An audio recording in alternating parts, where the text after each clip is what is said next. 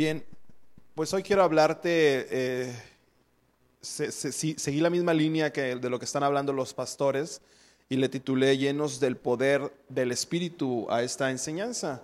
Y siendo sincero, cavilaba en mi, cora- en mi corazón, pensaba y decía, no es un tema naturalmente al que yo, voy a decir, me sienta que domine, ¿no? Siempre sientes que, que puedes dominar algo.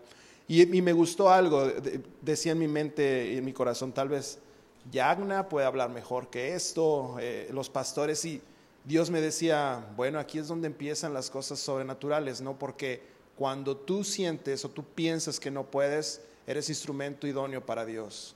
Cuando tú crees que tu capacidad te va a permitir lograr mucho más allá, esa misma capacidad limitaría a Dios para hacer cosas grandes en tu vida. Entonces yo le doy gracias a Dios.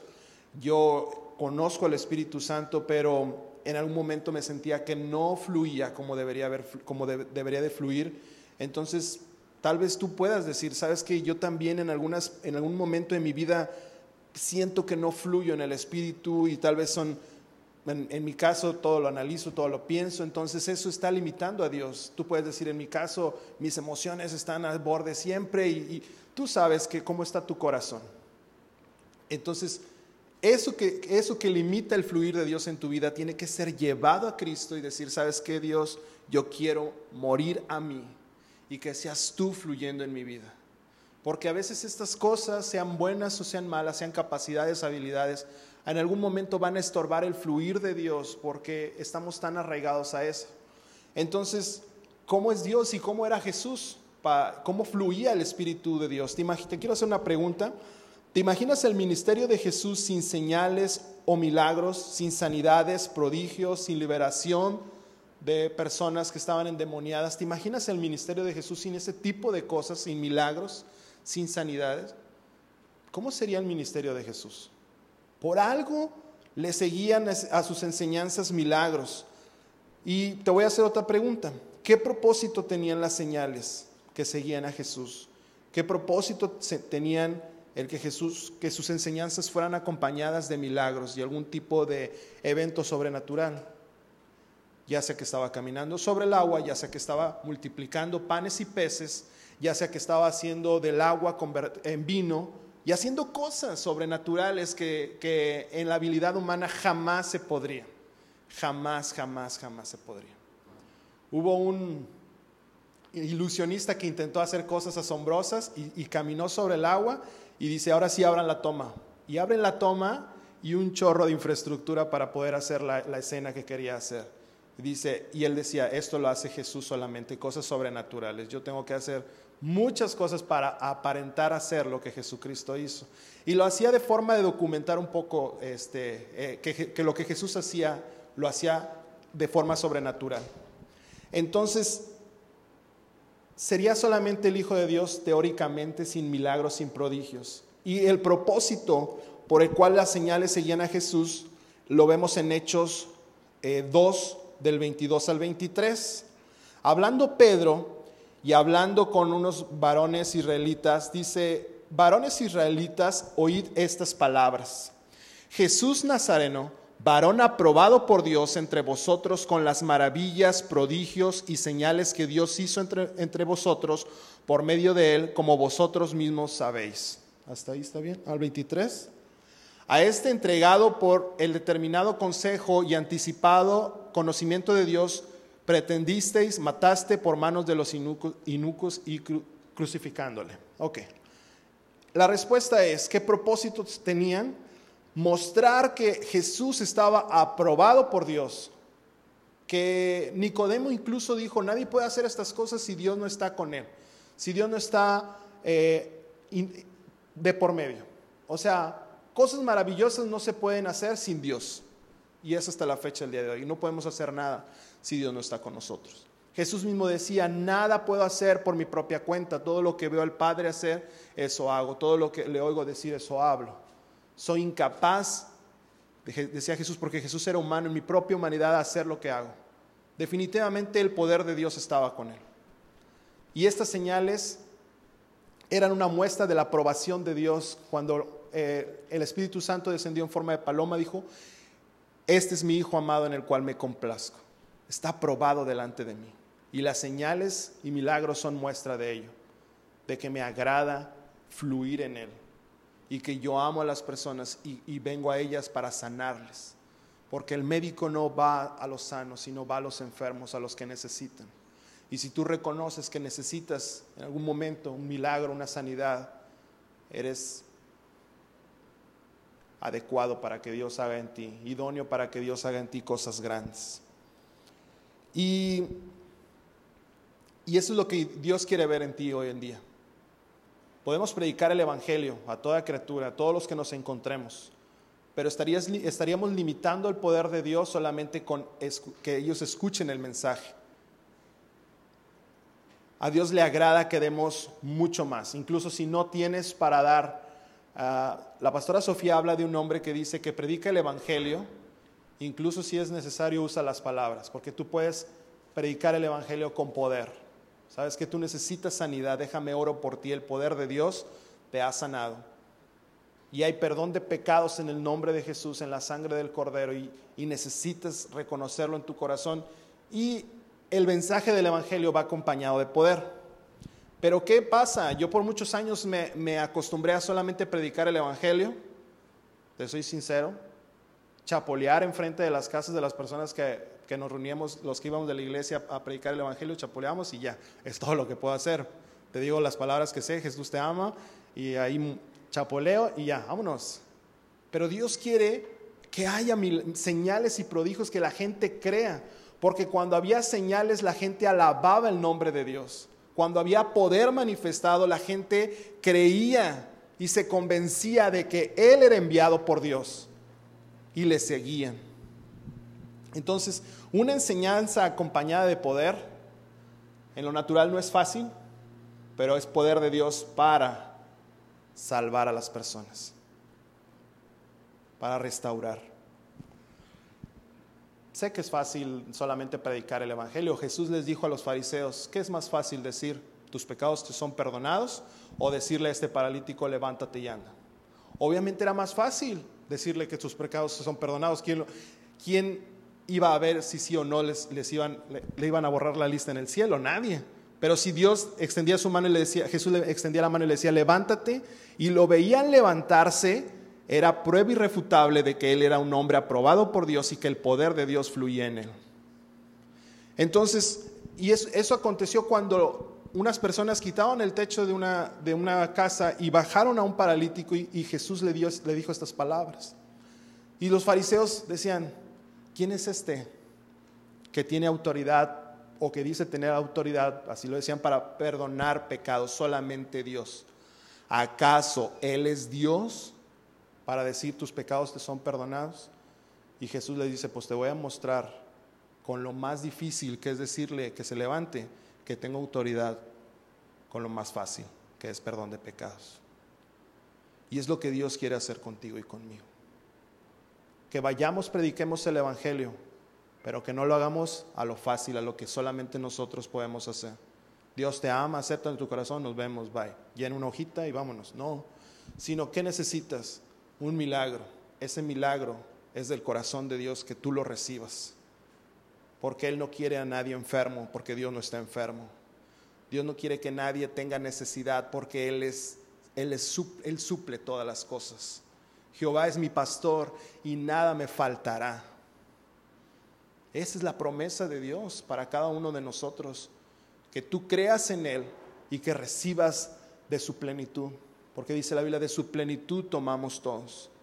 Que un día en tu trabajo prediques el Evangelio y no lo hagas a lo fácil, sino que veas milagros suceder en la vida de tus compañeros. ¿Sabes? La pastora Sofía hablaba, estamos en un avivamiento y esas cosas suceden en poder de Dios. No te preocupes, tú no tienes que hacerlo, lo tiene que hacer Dios en ti. No, pero si no sucede es porque lo limitamos muchas veces.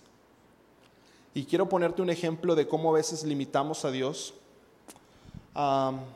el pastor Ibrahim nos decía que los milagros suceden cuando hay un deseo profundo, motivado por la fe de las personas, cuando realmente quieren ser sanados. cuando realmente quieres tú incluso ver milagros suceder en la, vida de tu familia, en tu vida y en la vida de los demás, cuando realmente estás cansado de lo natural y decir, no, yo, yo quiero ver lo sobrenatural en mí. Yo he estado creyendo en Jesús.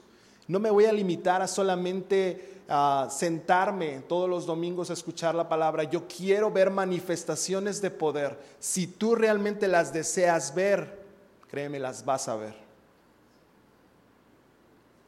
y vas a tener que decir en algunas ocasiones, sabes que yo lo he estado limitando con mis malos pensamientos, yo lo he estado eh, limitando porque todo lo analizo de más, yo lo he estado limitando porque todo me mueve a mi corazón, yo lo he estado limitando porque he estado distraído y tú sabes que el Espíritu Santo te va guiando.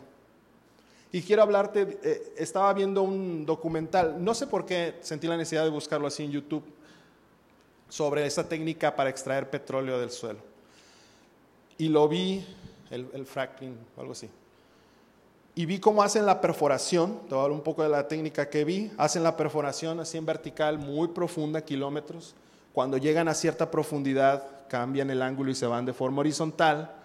Y después hacen explotar unos, unos barrenos que perforan la tubería, la hacen, la hacen porosa. Después, ya que hicieron eso, inyectan agua, agua normal, común y corriente voy a decirlo así de entrada, pero un momento.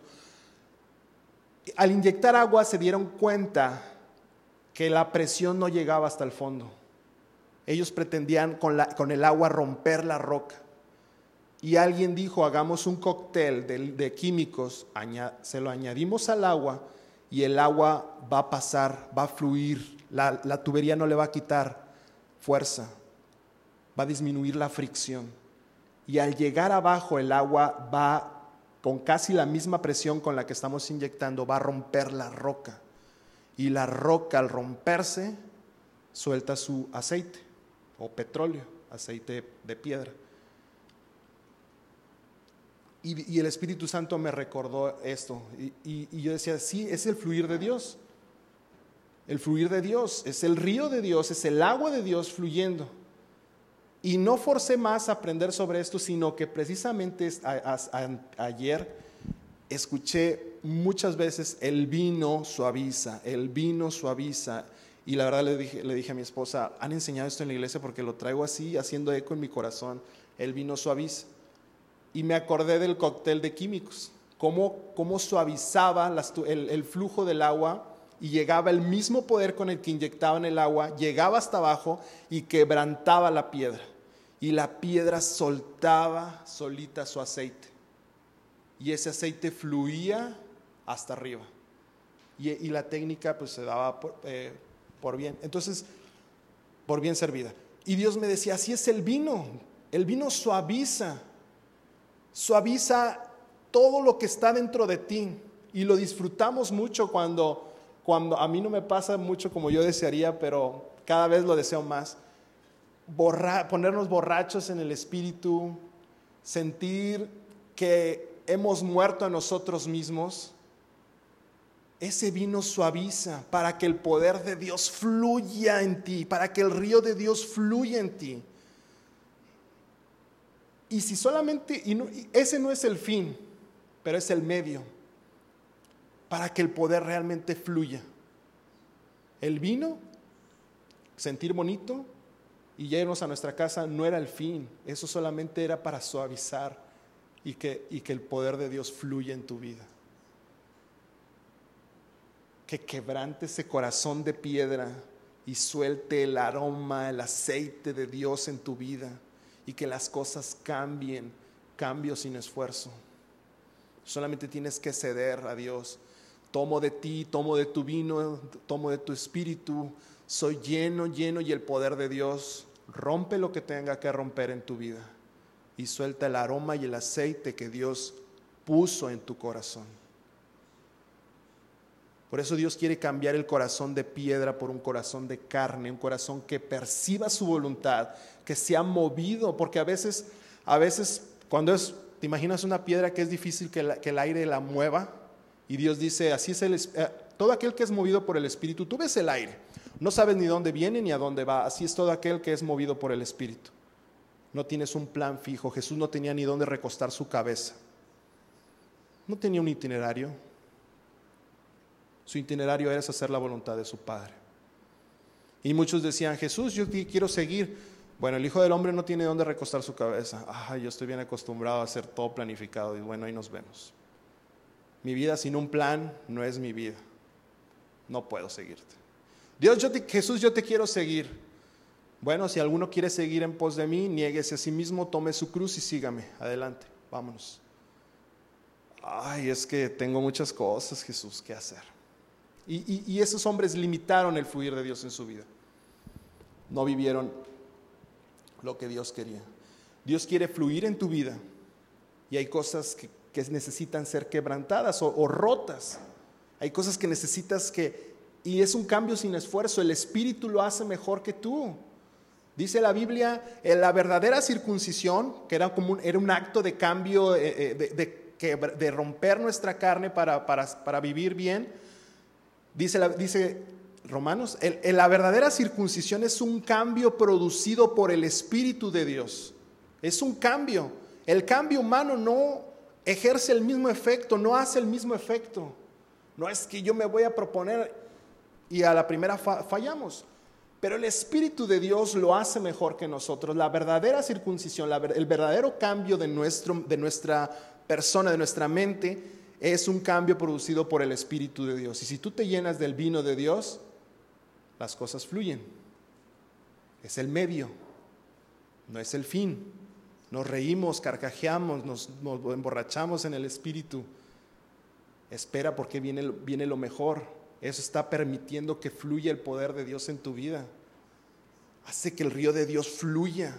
Hace que el Espíritu se mueva en ti. Disfruta. Cuando llegan esos momentos, disfruta y no me voy aquí hasta que tome todo lo que tenga que tomar. Y tal vez te vas a tu casa. A mí me pasó que me fui a mi casa y vi cambios en mi vida en algunos aspectos que yo quería cambiar, que yo quería ver en la vida de mi esposa y en, la mía. Cuando acordamos, habíamos pasado ese, ese, ese, tema, ese nivel. Algo que, nos, que pudo haber costado años tratarlo.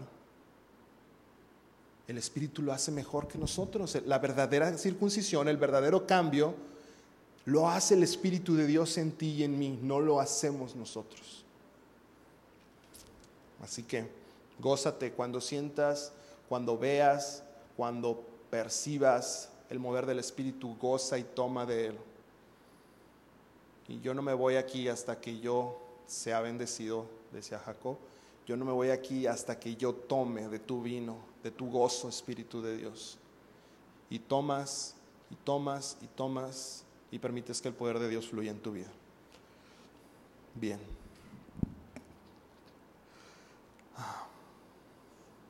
En esta misma historia vemos cómo Jesús, porque los, los fariseos murmuraron sobre Jesús o cavilaron, objetaron en su corazón y decían, ¿quién es este? O sea, no lo dijeron abiertamente.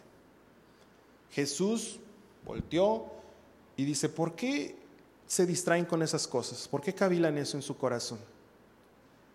Y les dice, para demostrarles que tengo autoridad para perdonar pecados, le digo a este hombre, levántate y. ¿Por qué Jesús se daba cuenta de eso, de lo que pensaban en su corazón? ¿Por qué tenía conocimiento de eso? ¿Por qué sabía dónde estaba una mujer samaritana y a qué hora la iba a encontrar y le contó de toda su vida? ¿Por qué sabía el corazón de los fariseos era el Espíritu de Dios fluyendo en él. Y vamos a ver Isaías 11.1.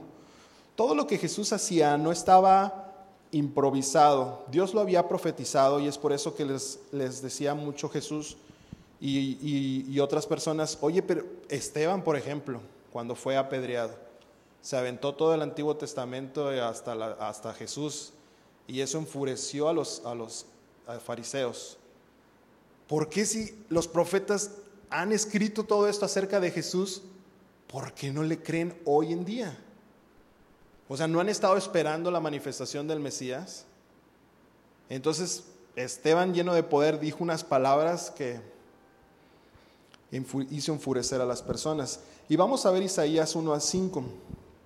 Dice, saldrá una vara del tronco de Isaí, una ramita, un vástago, retoñará de sus raíces, y reposará sobre él el espíritu de Jehová, espíritu de sabiduría, de inteligencia, espíritu de consejo y de poder, espíritu de conocimiento y de temor a Jehová. Y le hará entender diligentemente, y le hará entender diligentemente el temor de Jehová. No juzgará según la vista de sus ojos, ni arguirá o, o no se basará en rumores por lo que oigan sus oídos para tomar decisiones sino que juzgará con justicia, versículo 4, los pobres, con equidad por los mansos de la tierra, herirá la tierra con la vara de su boca, y con espíritu de los labios matará al impío. Y será la justicia cinto en sus lomos y la fidelidad ceñidor de su cintura. Vamos a, a repasar el versículo 2. Reposará sobre él el espíritu de Jehová, cierto. Un espíritu bajó en forma de paloma y confirmó esto. Y estará sobre el espíritu de sabiduría. Jesús a los, a los 12 años aproximadamente estaba en el templo hablando con los fariseos. Estos se maravillaban de lo que Jesús hacía y, hablaba. Y de inteligencia. Esta palabra aquí, inteligencia, hace referencia a lo mismo como sucedía con Daniel, que se encontró tantas veces más inteligentes que los demás. Y eran capaces de, de, de entender uh, así lo dice la Biblia, acertijos, sueños y estas cosas que suceden, este, que, misterios de Dios. Hablo acertijos de esas cosas cuando, porque así lo dice, porque a veces hay cosas, misterios de Dios que quiere hacer y muestra. Y los, los, las personas que servían al rey tenían que escuchar primero el sueño del rey para después decirle al rey, o sea, con truco, ¿no? Y, dice el rey, el, el rey, no voy, a, no voy a contar el sueño. Mejor que si tienes a Dios, Dios te dará el, sueño y aparte la interpretación. Entonces Daniel fue, fue, así le dijo, no solamente el sueño, sino la interpretación. Esa es la inteligencia. Dice, espíritu de consejo, y hace referencia a un pasaje en Éxodo 18, 19, si lo pueden poner por favor. Éxodo 18, 19, donde el suegro de Moisés habla con, con Moisés y le dice, ¿sabes qué Moisés? Has estado haciendo las cosas mal. Oye ahora mi voz, yo te aconsejaré, espíritu de consejo, y Dios estará contigo. Está tú por el pueblo delante de Dios y sométete a los asuntos de Dios. Es decir, lleva a juicio todo lo que, lo que tú haces, llévalo delante de Dios. Y aquí dice que el espíritu de consejo estaba sobre Jesús. Jesús sabía qué hacer porque todo, todo, todo era guiado por Dios. Dice, y de poder, espíritu de conocimiento y de temor a Jehová. Este es Jesús, que era guiado por Dios todo lo que hacía. Ahora, este mismo poder y este mismo sentir, dice Romanos 8:11, y el espíritu de aquel que levantó de los muertos a Jesús mora en vosotros. Y el que levantó de los muertos a Cristo vivificará también nuestros cuerpos mortales por su espíritu que mora en nosotros. Ese mismo poder que levantó a Jesús de los muertos, ese mismo poder habita en nosotros. Hechos 1.8 dice, pero recibirán poder cuando haya venido sobre vosotros el Espíritu Santo. Y me, me seréis testigos en Jerusalén, en toda Judea, en Samaria y hasta lo último de la tierra y recibirán poder. Este mismo espíritu que estaba en Jesús, espíritu de sabiduría. Dice Lucas el capítulo 6 que dice que Jesús oró toda la noche antes, un día anterior de elegir a los doce discípulos. Toda la noche. No recuerdo haber orado toda la noche. Sí, bastante tiempo para una decisión, pero Jesús tomó, oró toda la noche y al día siguiente escogió a los doce, de entre toda la gente que le seguía, los discípulos que tenía, así de forma general escogió a doce personas. Se apartó de, de momento para escuchar a Dios y ser guiado por Dios. Y esos mismos doce personas y los demás recibieron poder. ¿Te imaginas? Esas 12 personas, por esas 12 personas, pero por, ser llenos del poder de Dios, conocemos hoy el Evangelio. Por esos cabezones, porque manifiestan ser unos cabezones mientras estaban con Cristo, parecían que no iban a dar el kilo, pues no lo iban a dar si seguían igual, pero fueron llenos del poder de Dios. Fueron llenos del poder de Dios. Eran hombres, a los fariseos les caía muy gordo que los, que los que Pedro hablaba como hablaba después cuando fue lleno, porque dice, estos no son del vulgo, no son gente preparada, son pecadores, son cobradores de impuestos, son gente que no tiene la preparación que tenemos nosotros y hacen cosas que nosotros no podemos hacer. Dar vista a los ciegos, levantar paralíticos, liberar endemoniados. Eso es lo que Dios quiere hacer contigo. Y mis años de preparación, hazle como Pablo, los pongo por basura, por tal de conocer a Jesús en todo su esplendor. Y los años que quién sabe qué, mira, lo que haya sido Cristo lo hace en ti. Es el poder de Dios fluyendo en ti. No tienes que ser aprobado por quién sabe qué universidad, no tienes que ser aprobado por quién sabe qué seminario. Estás aprobado por Dios cuando recibes el Espíritu de Dios. Estás aprobadísimo. Solamente falta que fluya ese poder de Dios y el Espíritu de Dios en ti. creo que era Mateo 6:12, dice, en aquellos días se fue al monte a orar y pasó toda la noche orando. Era una, era una vida de comunión con Dios tremenda. Tan tremenda, tan tremenda que cuando Él estuvo en la cruz crucificado, sintió algo que jamás había experimentado, la separación de la presencia de Dios. Que dijo, Dios mío, ¿por qué me has abandonado? Él se había acostumbrado a, a no hacer nada si no veía a su padre hacer nada. Eh, esa era, la vida de Jesús, que cuando sintió eso en la cruz, ¿te imaginas un shock tremendo jamás haberlo experimentado? Y de pronto en tu vida, a causa del pecado de la humanidad, ya no, está, ya no sentir esa presencia de Dios, sentir que estaba solo, y no por causa de sus decisiones, sino por causa de nuestro mal comportamiento. Dice versículo 3 en el 6.12. Sí. Y cuando era de día llamó a sus discípulos y los escogió a doce de ellos, a los cuales también llamó apóstoles. A Simón, quien lo llamó Pedro, Andrés, hermano de Pedro, Jacobo y Juan, Felipe y Bartolomé, Mateo, Tomás, Jacobo hijo de Alfeo, Simón, llamado el celote, Judas, hermano de Jacobo, y Judas Iscariote, quien lo entregó o, o traicionó. Si tú haces, tú ves, para empezar hay uno que dice que lo, que, lo, que lo traicionó, un hombre que ya estaba ahí. O sea, de entrada sí lo descalificarías a Pedro por su carácter explosivo.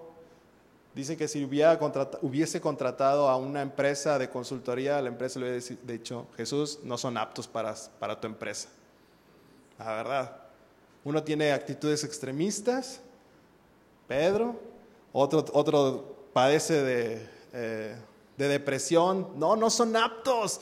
¿Quieres llevar tu empresa al éxito? No son aptos ellos, Jesús. Jesús dice, el éxito de Jesús era hacer la voluntad del Padre. Por eso se pasó una noche orando para conocer cuál era la voluntad de Dios. Por eso no había margen de error en el ministerio de Jesús, porque sabía que quien estaba con él era Dios y él estaba haciendo la voluntad de Dios. ¿Cuál margen de error? Mi empresa llevaría los planes de Dios al éxito.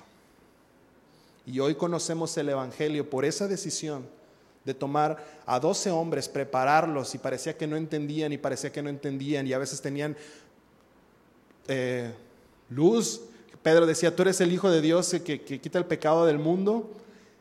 Muy bien, Pedro, ese fue el espíritu. Y de, repente, Dios no te entregues, Jesús no te entregues, apártate de mí, Satanás, le decía Pedro. O sea, parecía que, que, querían dar el kilo, pero no lo daban.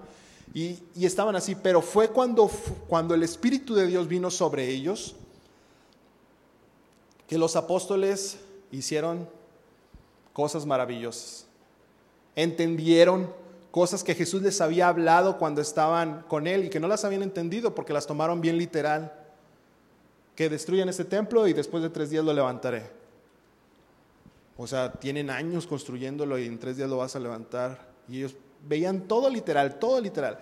Pero cuando Jesús va al cielo y les deja al Espíritu Santo y viene sobre ellos, todo eso les fue revelado, todo eso les hizo clic en su corazón. Y eran otros hombres revestidos por el poder de Dios. Eran otros hombres a causa del poder de Dios. Hombres que hasta el día de hoy nosotros conocemos el Evangelio porque permitieron que el Espíritu de Dios los llenara de poder. Y dice Marcos 16, 20, 20 hablando ahora de los discípulos, vemos a Jesús donde sus enseñanzas iban acompañadas de poder. Y vemos en Marcos 16, 20, 20 que los discípulos iban predicando la palabra, confirmando la palabra con señales que la seguían. Ahora eran ellos, ahora las señales seguían la predicación de los discípulos.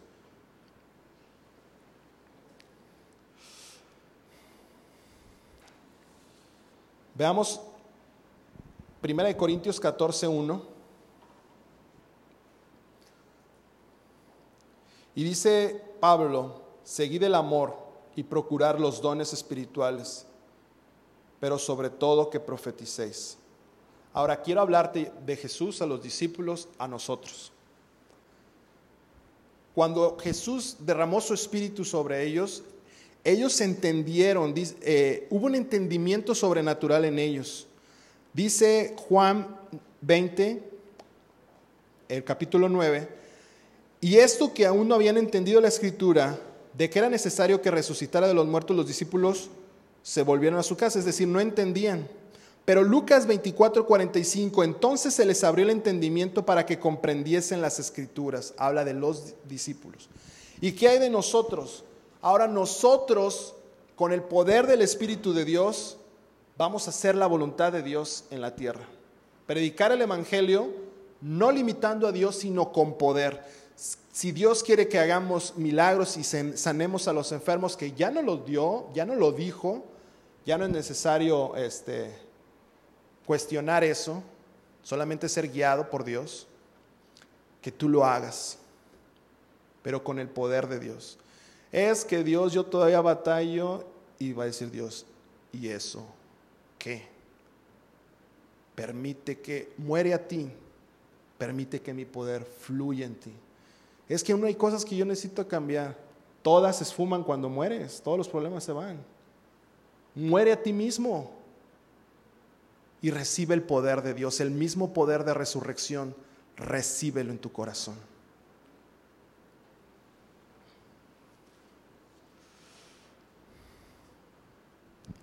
Vamos a ver Hechos 8:6. Dice la Biblia que, la multitud escuchaba a Felipe porque estaba deseosa de oír el mensaje y de ver las señales milagrosas que él hacía. O sea, la gente estaba deseosa de escuchar el mensaje y de ver de señales milagrosas. Eso, eso me gustaría verlo todos los días.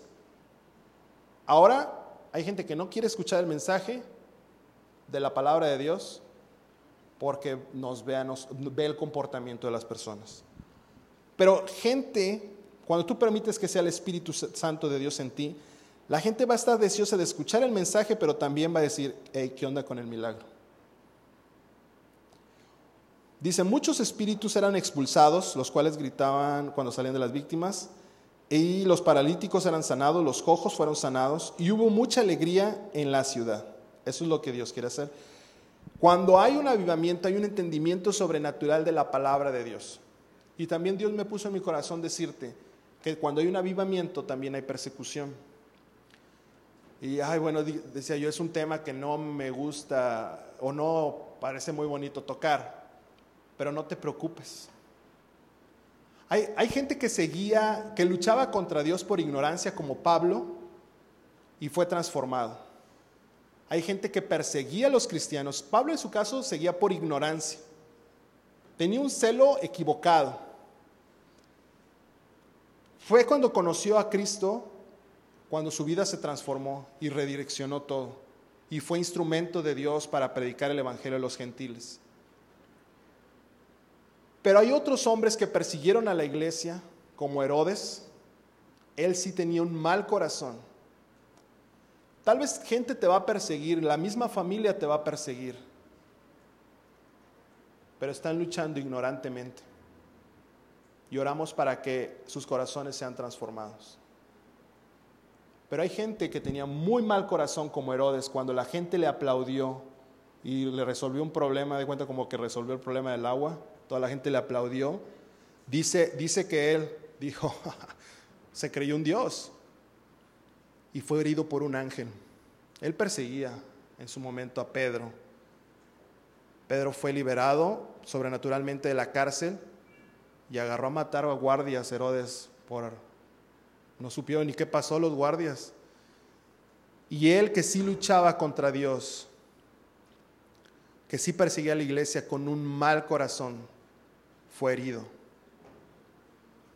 Otros casos donde eh, Gamaliel se da cuenta y les dice, ¿saben qué ustedes? Han luchado con algunas personas, se ha levantado quién sabe quién, le han, lo han encarcelado y se apaga el ministerio.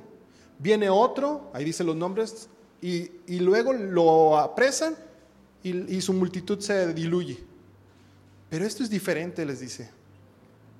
Tengan cuidado, no vaya a ser que estén luchando contra Dios. Gamaliel había reconocido que estos estaban predicando de una forma diferente. Y que si, él está, y si realmente estaban luchando contra Dios, aunque mataran a los apóstoles, jamás iba a apagar este fuego, porque es de Dios. Eso Gamaliel se los advirtió tengan cuidado, porque estos no son como aquellos hombres que ustedes apresaron y su ministerio se apagó. Si esto es de Dios, si esto es de Dios, les dijo ellos, Él, no lo van a parar. El Evangelio se va a predicar, se va a esparcir. Y si ustedes persiguen a algunas personas, esos que persiguen llevarán el Evangelio allá, les va a salir contraproducente. Gloria a Dios porque hoy conocemos el Evangelio por la fe de estos hombres. Gracias porque su espíritu, el mismo espíritu que embistió sus corazones, es el mismo espíritu que está en nosotros. Así que tú puedes hacer milagros, prodigios, señales, dar libertad a aquella persona que está cautiva por el diablo. Ponte de pie esta noche, esta tarde. Gracias Espíritu de Dios. Gracias Espíritu Santo, porque tu poder está en nosotros. Nos llenamos de tu vino y de tu gozo. Queremos que fluya tu poder en nuestras vidas, que prediquemos el Evangelio a familiares, a amigos, a personas que nos encontramos y que no conocemos, pero que tú los conoces como a la mujer samaritana, que tenías un plan preparado para ella ese día Así hay gente hoy que tienes planes para ellos, pero estamos distraídos, Dios. Fluimos en los dones de tu espíritu, en espíritu de sabiduría, de revelación, de entendimiento, de consejo, de temor a ti, para hacer las cosas que a ti te agradan, Espíritu Santo. Sé que veremos milagros, que vemos milagros en el nombre de Jesús, que hacemos milagros en el nombre de Jesús, que hacemos señales y prodigios en tu nombre, Jesús. Cedemos a nosotros mismos y a nuestro entendimiento para que hagas de nosotros tu voluntad, que nos muevas como el aire mueve lo ligero, seamos guiados por ti. Nos despojamos de todo peso que nos permite que no nos mueva tu espíritu. de toda distracción, de todo rencor, de todo pasado, de todo presente, de toda ansiedad. Nos despojamos para que hagas de nosotros, Dios, tu voluntad. En el nombre de Jesús, que así sea en tu vida, iglesia. En el nombre de Jesús. Amén.